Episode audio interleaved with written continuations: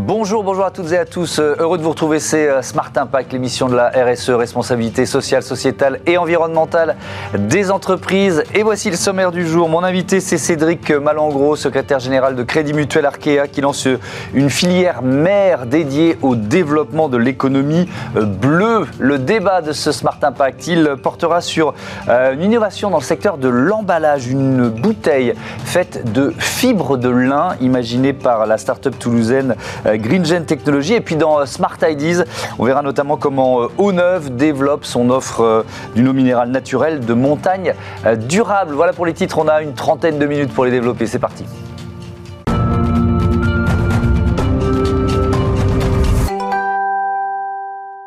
Bonjour Cédric Malangro, bienvenue. Bonjour Thomas. Heureux de vous accueillir. Vous êtes euh, directeur du secrétaire général et de la communication institutionnelle du Crédit Mutuel Arkea, qui regroupe le Crédit Mutuel Bretagne, le Crédit Mutuel du, Sud-Ouest, près de 40 filiales spécialisées. Ça représente un peu moins de 5 millions de, sociétaires clients. Et vous lancez donc une filière mère. Euh, c'est quoi votre objectif, votre ambition? Alors la filière maritime, finalement, elle adresse un, un, secteur qui a un potentiel incroyable, qui est celui des, océans, et encore largement inexploré. Euh, on le sait tous, hein, la Terre, c'est composé à 70% d'eau, mais euh, cette eau, euh, ces, ces, océans, ils sont pour une majeure partie, à peu près 90% de leur potentiel inconnu encore. Il n'y a que 20% de la, surface des eaux qui est, qui est cartographiée, et donc c'est un potentiel incroyable, à la fois économique, géopolitique, Mhm. environnementale, puisque on le sait, les océans sont un, régulateur important euh, du climat, et donc il y a un potentiel formidable euh, qui, est, euh, qui est celui des océans et qu'on souhaite, qu'on souhaite exploiter ou adresser encore mieux au travers de, de, notre offre. Et donc, oui, avec un défi, on va rentrer dans le détail, mm. mais si on reste sur le, le, la, stratégie, presque la philosophie d'un projet comme celui-là, c'est que c'est compliqué. C'est-à-dire que cet océan, il faut à la fois peut-être mieux le connaître, on est d'accord, peut-être mieux l'exploiter, mais, on, mais pas le surexploiter. Il faut le préserver. On, sait que cet enjeu est majeur. Alors c'est un enjeu majeur parce qu'effectivement, euh, il y a la puissance des océans, mais mmh. aussi la fragilité extrême des océans. Et cette fragilité, c'est particulièrement intéressant à travailler parce que c'est euh, par là que, que vont s'adresser un certain nombre de transitions et de transitions euh, de, de, nos partenaires économiques, de nos clients et des entreprises qu'on accompagne.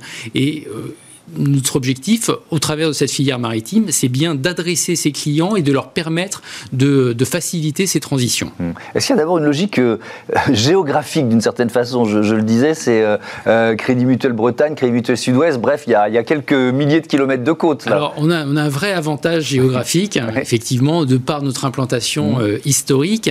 Et finalement, cette filière maritime, elle rejoint deux aspects de, de l'histoire de notre groupe, son implantation géographique, on, vient de le dire, mais mais également sa, sa, force finalement décloisonnée euh, à ce groupe et euh, son, son, ADN ou sa structure coopérative et mutualiste mhm. qui font qu'on est très ancré sur nos territoires euh, et effectivement avec une façade qui, qui, est, qui est assez remarquable, qui nous permet d'être très très en proximité finalement d'un certain nombre d'acteurs du maritime et euh, d'être particulièrement à leur écoute et de savoir ce qu'il faut, euh, ce qu'il faut pour les accompagner. Mais, mais, ça, ça existe depuis des décennies. Donc c'était quoi? C'était un peu trop peut-être disparate? Pourquoi vous créez une filière mère? C'est à la fois nouveau et très ancien euh, cette filière maritime. Mm. Elle est nouvelle dans sa conception, dans sa structuration et c'est vraiment pour aller plus loin.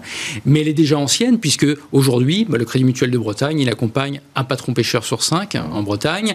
Euh, c'est 1400 entreprises qui sont accompagnées soit par euh, nos, fédérations de crédit mutuel, soit par euh, les filiales spécialisées du groupe. Donc c'est déjà une place importante sur un potentiel qui est effectivement important. Alors de, manière globale au niveau français, si on deux trois chiffres, c'est 500 000 emplois hein, la filière maritime en mmh. France, dont une bonne partie, une majorité de ces emplois sont effectivement en Bretagne, dans le Sud-Ouest, un peu en Méditerranée qu'on adresse également au travers de, de nos filiales mais, mais principalement en, Bretagne et dans le sud-ouest.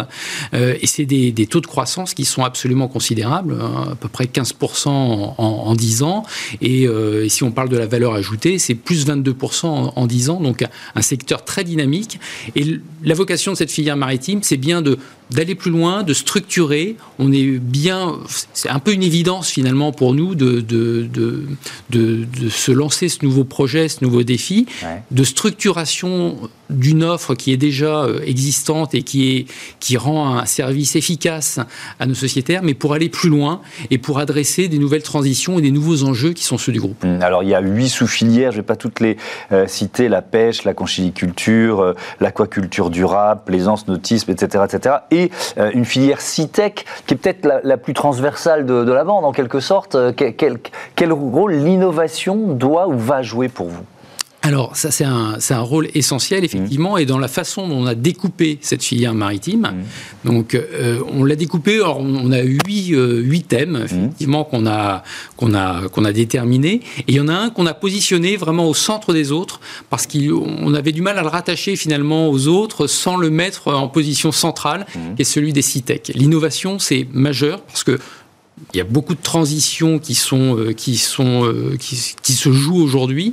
Et euh, on pense que l'innovation est essentielle dans la gestion de ces transitions.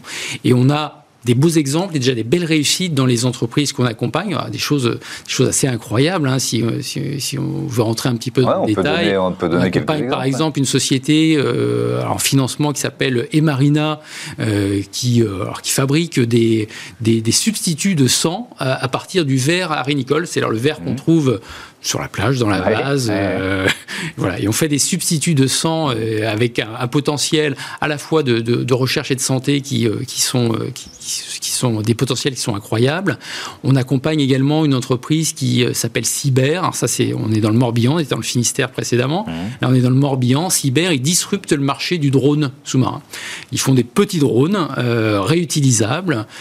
Vous êtes parrain de la 13e édition de la, de la CITEC Week. Ça veut dire que euh, il y a d'autres entreprises comme ça, d'autres, innovations que vous avez déjà identifiées d'une certaine façon? Oui, effectivement. Alors on a, on a un vivier d'entreprises comme ça qu'on, regarde, euh, qu'on, va essayer d'accompagner par un moyen par un autre, par au travers des différents métiers du groupe. Hein. Ça peut être le financement, ça peut être des besoins en crédit bail, ça peut être des besoins en, assurance parfois.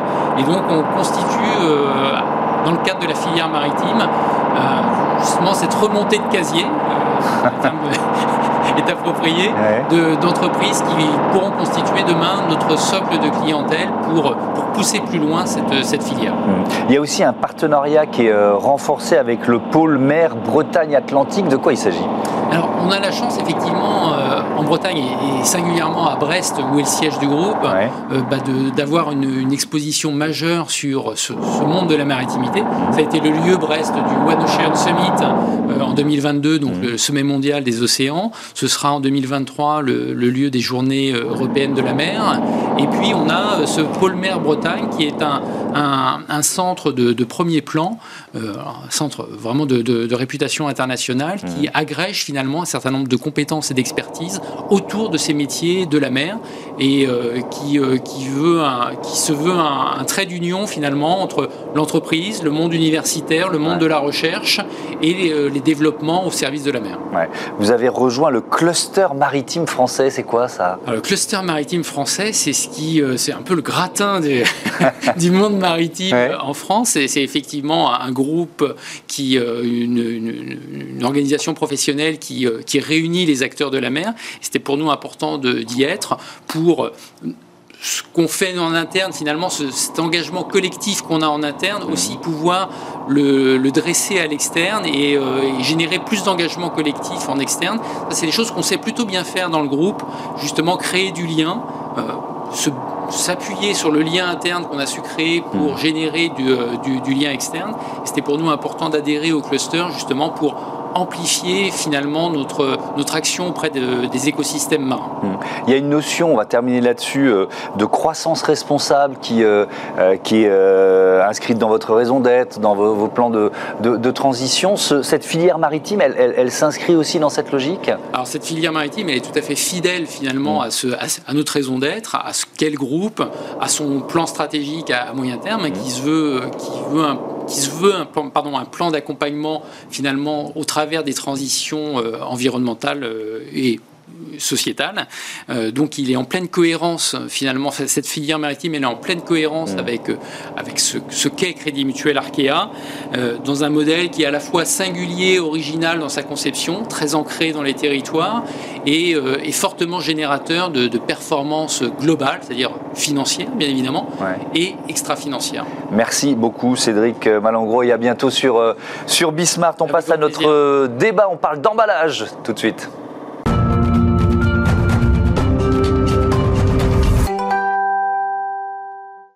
Le débat de ce Smart Impact. Je vous présente tout de suite euh, mes invités. Euh, James de Rohani, bonjour, bienvenue. Bonjour. Vous êtes le, président de GreenGen Technologies. À vos côtés, Thomas Gonon, bonjour, bienvenue à vous aussi. Le président de la maison A de Fusini. Alors, on va commencer par euh, présenter vos entreprises respectives. GreenGen Technologies, start-up toulousaine, c'est ça? Qu'est-ce que vous qu'est-ce que vous mettez au point? Qu'est-ce que vous avez inventé? Alors, nous sommes passés à Toulouse, créés depuis 2017, et nous créons des bouteilles en composite de fibres de lin. Euh, voulez-vous que j'explique Ah oui, euh, oui j'ai la curiosité de savoir comment ça marche. Voilà, voilà. Alors le composite, c'est l'alliance de deux substances euh, non miscibles, en l'occurrence ici une, une tresse en fibre de lin. Mmh.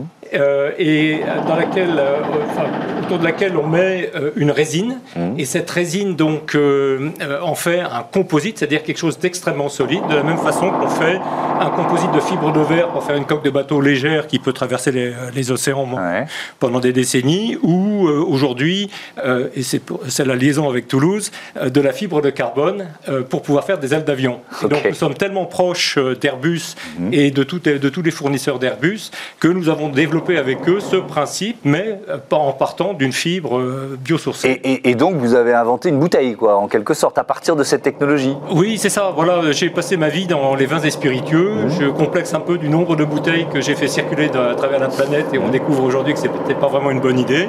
Donc l'idée est venue de faire une bouteille ultra légère. Elle pèse 80 grammes aujourd'hui, elle va descendre à 45 prochainement et qui soit hyper solide parce que euh, avec de la fibre de lin, aussi curieux que ça puisse paraître, on fait aujourd'hui des ailes de voitures de compétition, on mmh. fait même des parties de satellites et des parties d'avions.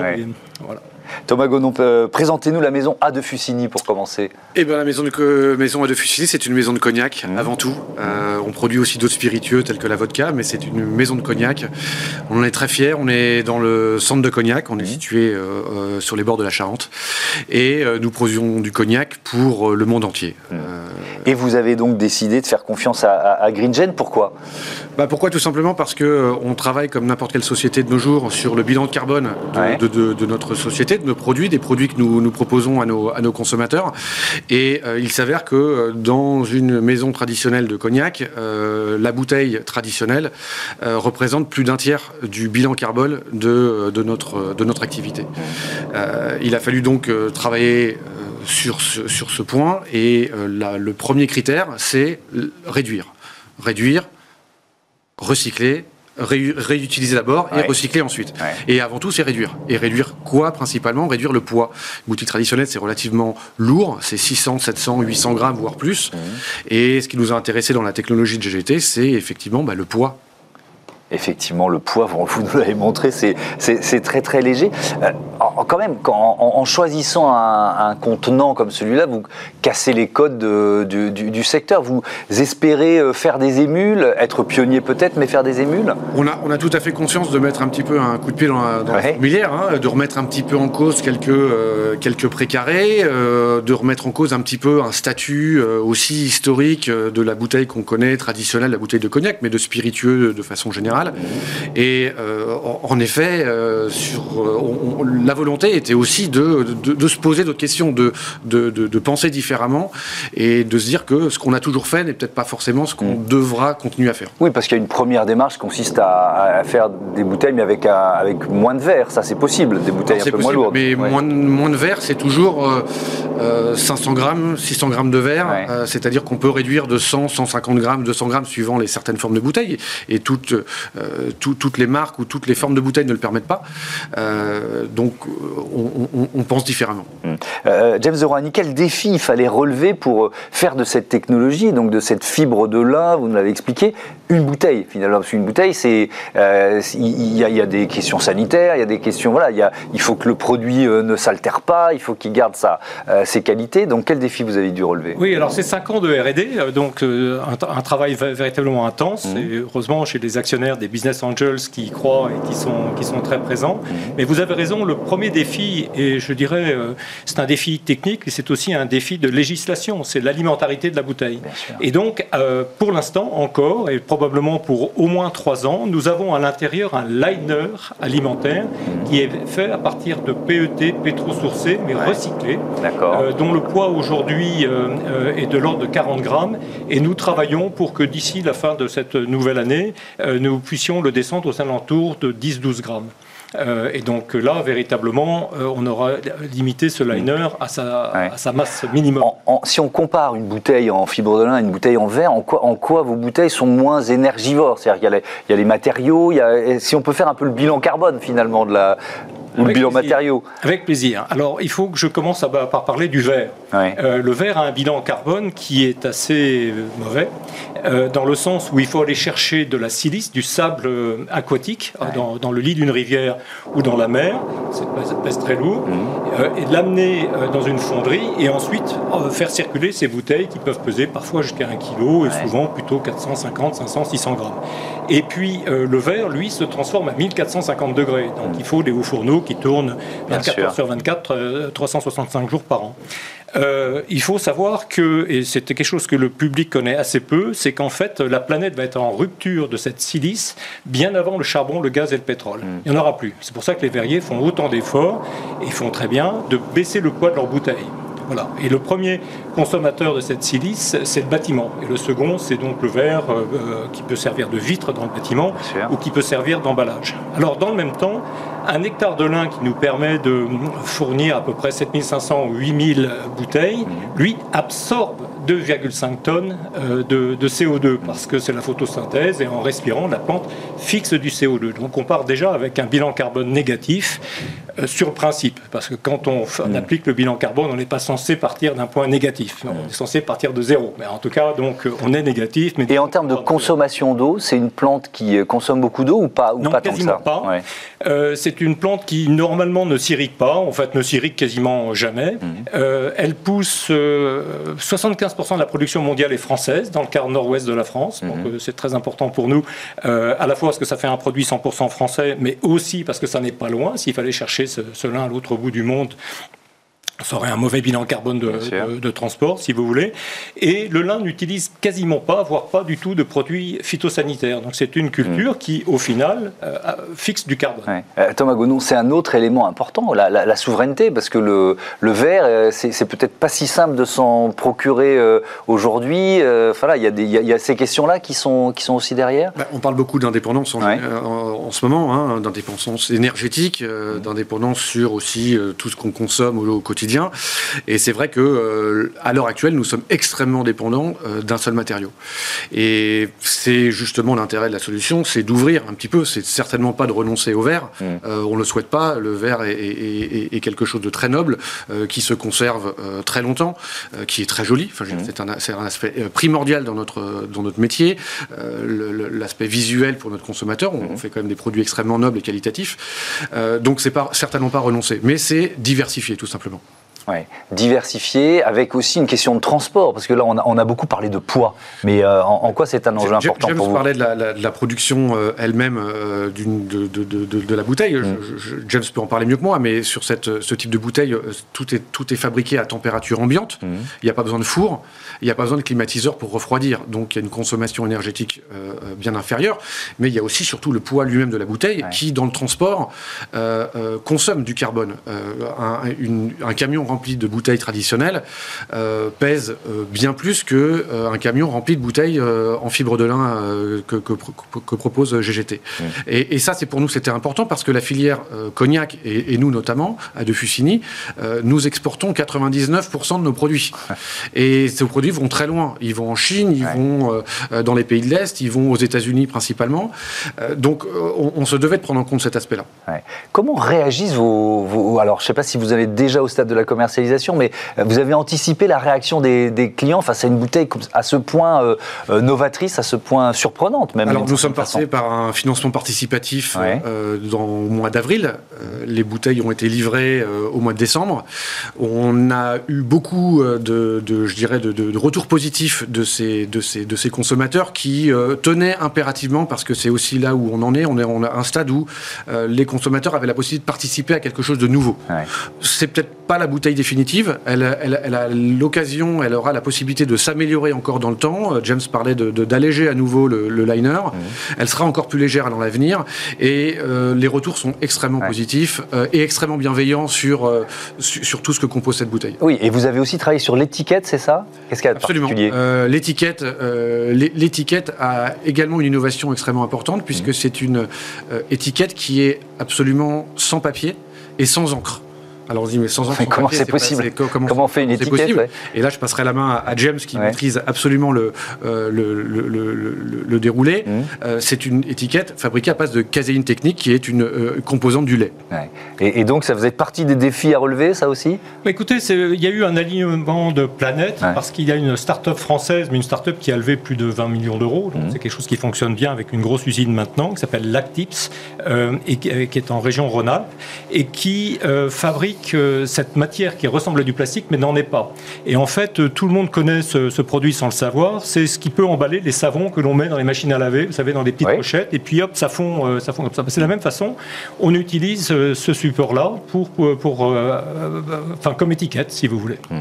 C'est tout le bilan carbone d'un secteur que, que, vous allez pouvoir contribuer à réduire d'une certaine façon? C'est notre ambition, effectivement, parce que c'est extrêmement important. Puis je pense que c'est stratégique pour les vins et spiritueux euh, du monde entier, mais français en particulier, c'est ceux qui nous intéressent évidemment euh, au moins euh, au démarrage, de s'adapter à cette nouvelle demande du consommateur, parce que il y a une question que on a beaucoup travaillé avec des experts de la green et de la clean economy. Mmh. Aujourd'hui, par exemple, je pose la question et on ne pourra pas y répondre. Est-ce que c'est tout à fait éco-responsable de consommer un vin bio? Donc, on se dit c'est un vin bio, c'est raisonnable pour mmh. plein de raisons, dans une bouteille en verre.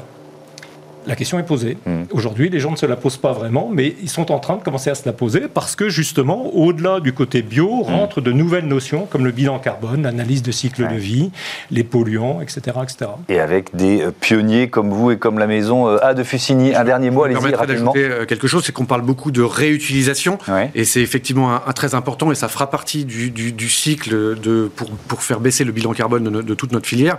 Néanmoins, nous, une maison de cognac qui exporte à 99%, on ne peut pas se permettre de faire revenir une bouteille vide euh, des États-Unis, de Chine ou de Russie pour la nettoyer et la réenvoyer. Mm. Et c'est pour ça que la, technologie de James nous a, nous, a séduit. Et merci beaucoup encore une fois à tous les deux et à bientôt sur, euh, sur Bismart. On passe à notre rubrique consacrée aux startups éco-responsables.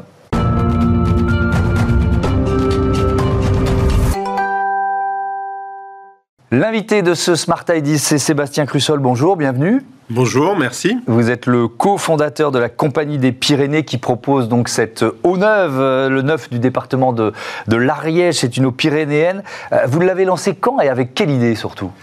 C'est un projet qui date un petit peu. On l'a lancé en 2013. Mmh. Euh, après, il a fallu se frotter un petit peu aux difficultés administratives et on a lancé les travaux de construction de notre usine en 2019. Ouais. Et alors, c'est quoi l'idée de départ? C'est euh, qu'est-ce qu'elle a de particulier cette eau? Alors déjà, elle est extrêmement qualitative. Euh, c'est une des euh, une des eaux les moins minéralisées de France. Donc ça en fait une eau qui est buvable par tous, en mhm. particulier par les nourrissons. C'est très important, oui. c'est une eau qui est avec un pH à 7. Donc c'est un, ça permet d'être une eau non clivante. Vous savez, on parle souvent d'eau avec des goûts euh, très marqué. Mhm. Donc nous, on a un goût, un goût euh, extrêmement neutre, ce qui fait que tout le monde apprécie notre eau, elle est très rafraîchissante. Et après, on a travaillé sur le fait de l'embouteiller dans des contenants les plus éco-responsables possibles. Oui, alors ça, je veux bien qu'on rentre dans le détail. Ça veut dire quoi un contenant éco-responsable? Alors, dès le départ, mmh. on, partait sur. en 2013, on parlait de partir sur des, produits issus du recyclage. D'accord. Euh, et puis le monde a évolué. Euh, entre 2013 et 2019, le monde a changé. Et donc on est parti sur des bouteilles en carton. Euh, donc c'est notre produit phare aujourd'hui. Mmh. Et on continue à développer des, produits de plus en plus innovants en permanence. Et donc on sort depuis très peu de temps des bouteilles en 100% aluminium recyclé, issues du recyclage de l'aluminium en France.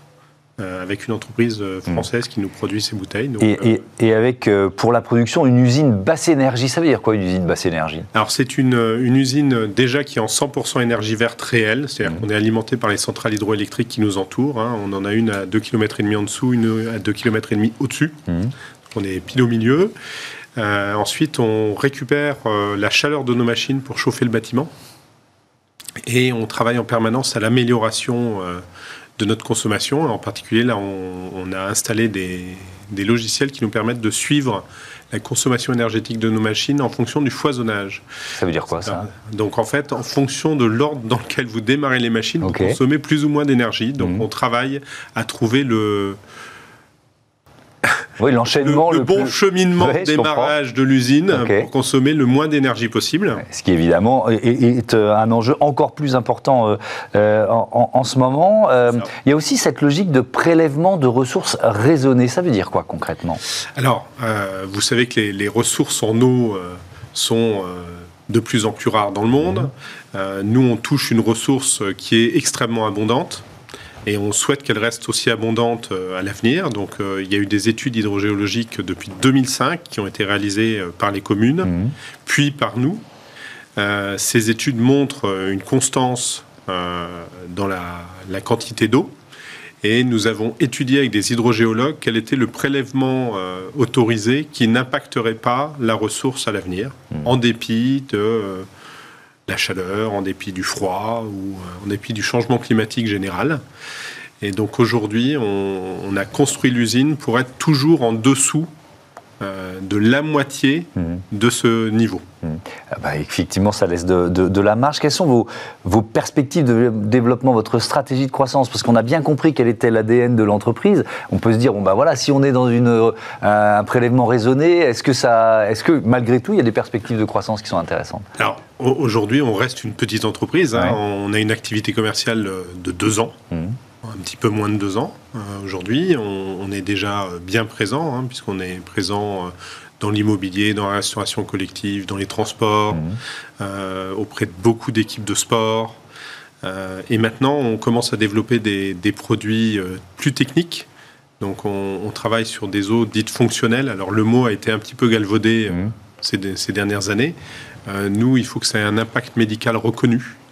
Euh, et pour ça, on travaille avec euh, différentes entreprises, donc que ce soit avec euh, des, fabricants d'extraits naturels de plantes ou que ce soit avec des médecins sportifs mmh. ou des entreprises spécialisées dans tout ce qui est protection des, des qualitatives, mmh. protection qualitative des produits. Donc c'est c'est un grand projet. Et ça donne de, belles perspectives aussi pour ah. l'eau neuve et la compagnie des Pyrénées. Merci beaucoup, merci euh, Sébastien Crussol et à bientôt sur, euh, sur Bismarck. Voilà, c'est la fin de, cette euh, émission. Un, un, grand merci à Louis Perrin, Théo Boscar et Louise Merlin. Salut.